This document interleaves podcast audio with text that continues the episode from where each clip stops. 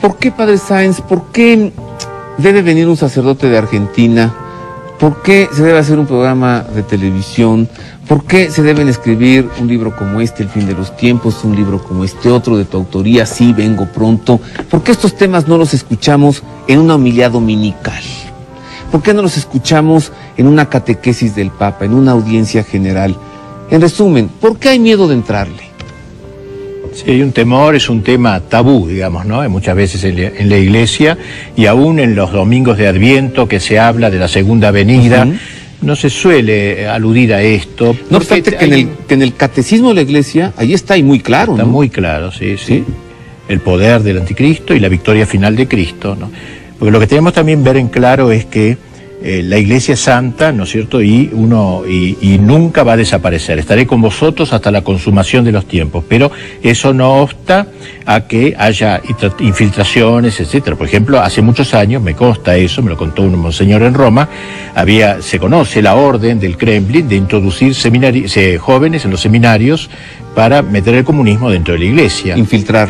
Y masonería, la misma historia. O sea, todo ese trabajo de hace 40, 50 años no puede dejar de, de influir ahora, en estos momentos. ¿no? Es una realidad la logia P2, la logia masónica infiltrada en el Vaticano en tiempos de Paulo VI, Juan Pablo I, inicios de Juan Pablo II. ¿Es una realidad eso?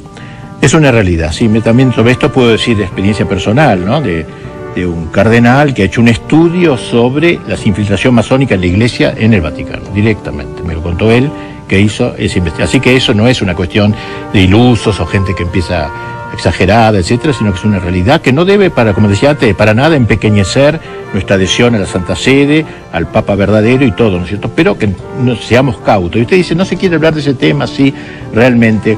El que me hizo el prólogo a este libro del fin de los tiempos me decía, decía en forma de broma. El cardenal Ratzinger. No, no, esa es una carta, eh, una carta más bien que me Ah. mandó a raíz del libro, ¿no? Sino un prólogo más largo. Este, di- dice que muchos ahora están tan cómodos en el mundo, eh, hablando incluso de sacerdotes y obispos, que no les gusta hablar de otro mundo. Este mundo es bastante cómodo, Mm. es como un aguafiestas el que viene a hablar de estos temas. También hay algo de eso.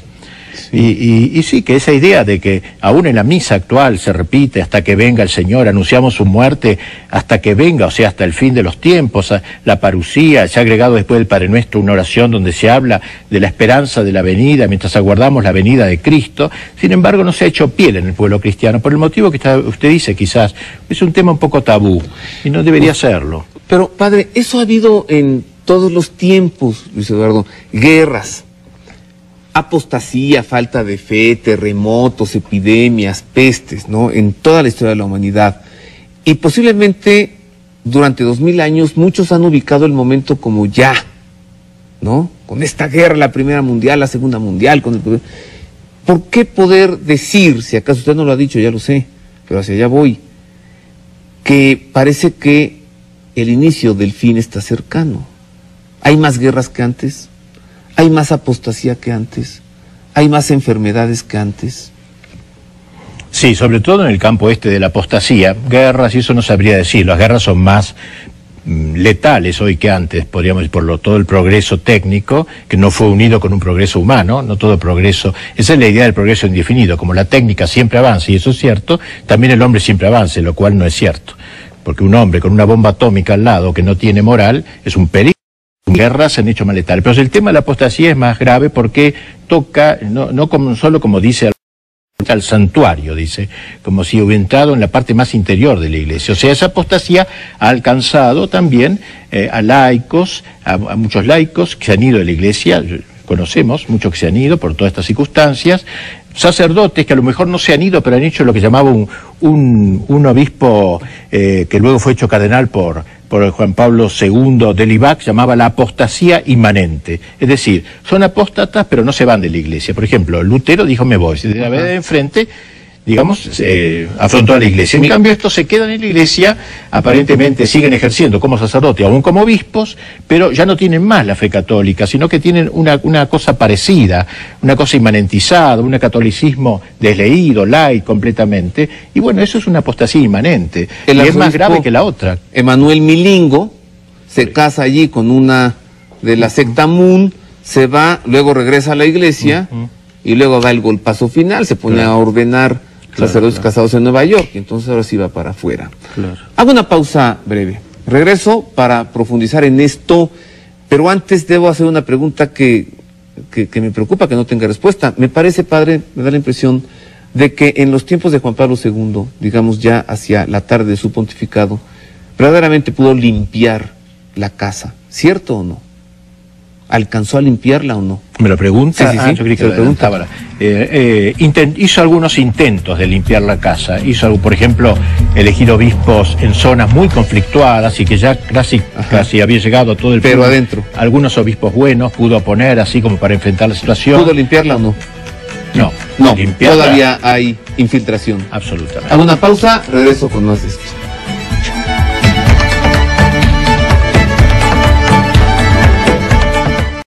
Panelistas en este simposio, Temores y Esperanzas hacia el fin de los tiempos, el padre Alfredo Sáenz, el licenciado Luis Eduardo López Padilla y el licenciado José Alberto Villazano, usted ya lo conoce, estuvo en este programa la semana pasada, el teólogo por la Universidad Gregoriana de Roma. En el caso del padre Alf- Alfredo Sáenz, él tiene doctorado en teología por la Universidad San Anselmo de Roma. Entonces, padre, muy apresurado le pregunté, claro el asunto de la logia P2, logia masónica infiltrada en el Vaticano, tiempos de Paulo VI, Juan Pablo I, que para algunos autores le costó la vida Algunos dicen eso, sí. a Juan Pablo I, Algunos dicen eso. Juan Pablo II, que en 26 años de pontificado, dice usted, con otras palabras, no logró expulsar de la sede de la iglesia a los infiltrados, ¿sí? Entonces podemos él suponer... Llegó a, llegó a llorar por esta situación. ¿Sí? Él, él era muy consciente de eso. Yo le pregunté una vez a un cardenal muy cercano a él, el Papa ve todo el drama de la iglesia, pero lo ve mucho mejor que nosotros. Es natural porque él tiene el conocimiento universal, ¿no es cierto? Pero a veces uno tiene la, la idea de que al no insistir más en algunas cosas podía ser que no se fuera conocedor. De, no, él me decía que conocía perfectamente bien y tomó algunas medidas, como le digo, concretas. Y este Papa lo ve más fuerte todavía. Yo diría, ha dicho algunas frases que yo casi ni me animo a repetir, como, bueno, digo una nomás, pero la dijo públicamente. La nave de Pedro hace agua por todos lados. Una frase terrible, que si no lo hubiera hecho no me animo a repetirla. Sí. Bueno, y otra frase visto- que dijo en la iglesia, la cizaña es más abundante que el trigo. Imagínese usted. Y lo hemos visto cortar cabezas, padre. También, sí. Desde el inicio del pontificado del Papa Ratzinger ha cortado cabezas, ¿sí? Y continúa. Al público que hace favor de vernos y con la libertad de creer que tenemos, le invito a que busque un libro que se llama Catecismo de la Iglesia Católica y compruebe que no estamos aquí inventando cosas.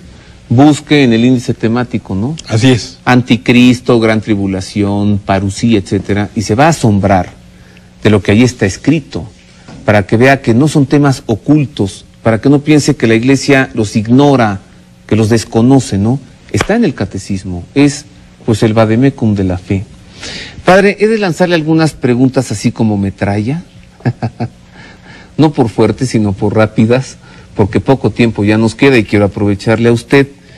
Se las presento rápido. Unas palabras sobre la gran tribulación, sobre el anticristo y sobre el retorno de Cristo, la parusía. ¿Cómo visualiza usted, cómo calcula que serán?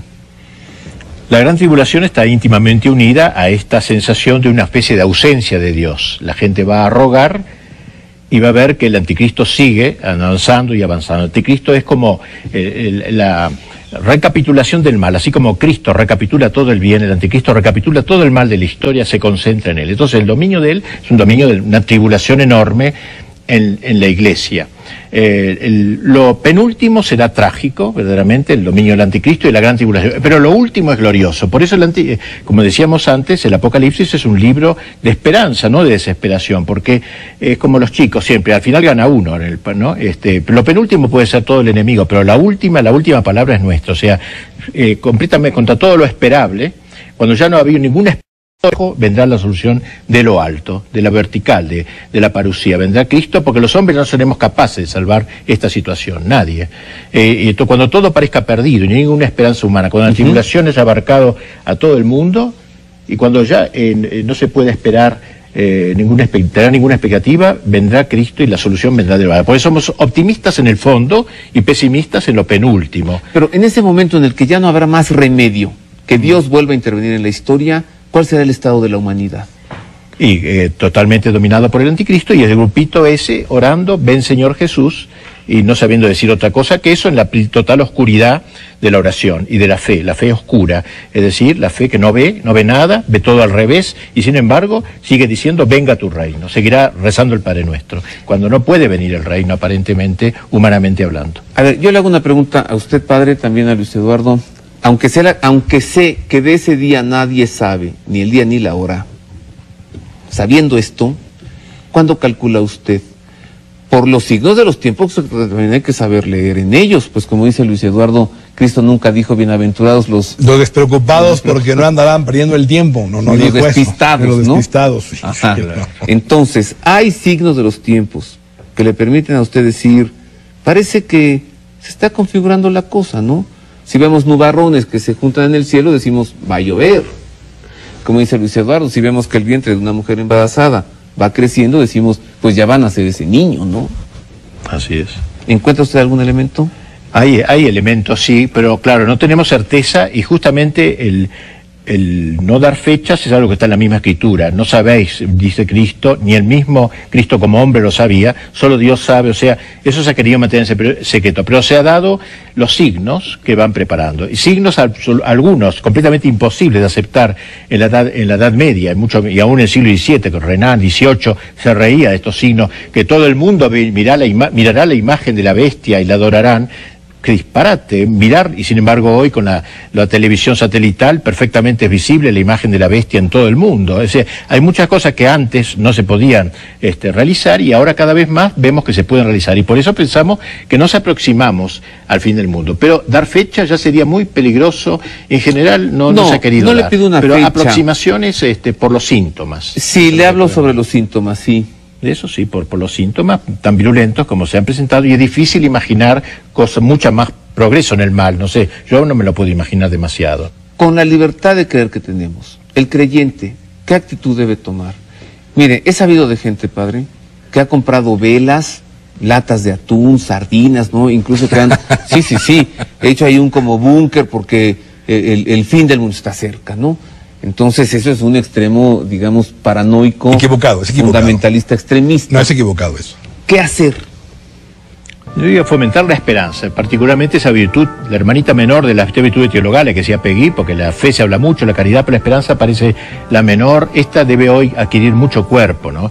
O sea, la esperanza y la, fe debe acrisolarse, no hay otra cosa. O sea, la fe, eh, ahí tiene una historia, una vida. La fe de un niño se afirma en la fe de los padres, cuando el chico crece y es adolescente y una crisis, eh, y él se afirma entonces ya no a sus padres tanto, sino en una persona al que admira, la que admira, pongamos que esa persona cae y él tiene que seguir creciendo, la fe se va acrisolando, acrisolando. Lo mismo pasa aquí, la fe cada vez más desnuda, menos apoyada, menos apoyaduras humanas, no se apoya ni en el obispo tal, ni, ni, ni nada, sino en Dios solo, en solo Dios. Todo lo de la tierra no me dice, pero solo sigo creyendo en la palabra de Dios, ha dicho esto, y, contra toda esperanza creo. Y espero contra toda esperanza. Yo creo que no queda otra cosa. Fomentar esta virtud. Y al final del túnel, Padre Sáenz, la gran esperanza del fin de los tiempos. Una gran esperanza, claro. ¿Quién es? porque, claro, porque el mundo moderno ha perdido la esperanza, a pesar de que tantas expectativas, eh, hay que, que, no confundir expectativa con esperanza, con la virtud teologal de la esperanza. O sea, el mundo moderno peca contra la esperanza los dos grandes pecados posibles, la desesperación por un lado y la presunción por otro. La desesperación al estilo Sartre, el hombre es una pasión inútil, y eso es una manera de eludir, evacuar la esperanza. Y la otra, que es la presunción, que es la más propia del mundo moderno, creer que vamos a hacer a fuerza de músculos la felicidad, el paraíso en la tierra. ¿no? Eh, por encima de ambas, de estas dos eh, pecados, digamos, eh, se eleva la virtud de la esperanza, que, que, debe que debe precisamente dar juventud a nuestra vida, ¿no? Porque en realidad lo propio, el símbolo más propio de la esperanza es la juventud si uno hace un monumento a la esperanza no va a ser un anciano, porque no tiene mucho futuro, la juventud habla de un futuro. Pero nosotros tenemos un enorme futuro, el futuro del cielo, el futuro de la eternidad, y la parucía nos abre a la eternidad. Se cierra la historia, se abre la eternidad, y por tanto esa esperanza se juveniliza, digamos, o sea, uno se siente eh, con un sentido en la vida, ¿no? Y no... Pues muchas gracias, Padre. Gracias, Padre Sáenz, gracias. Gracias, Roberto muchas gracias.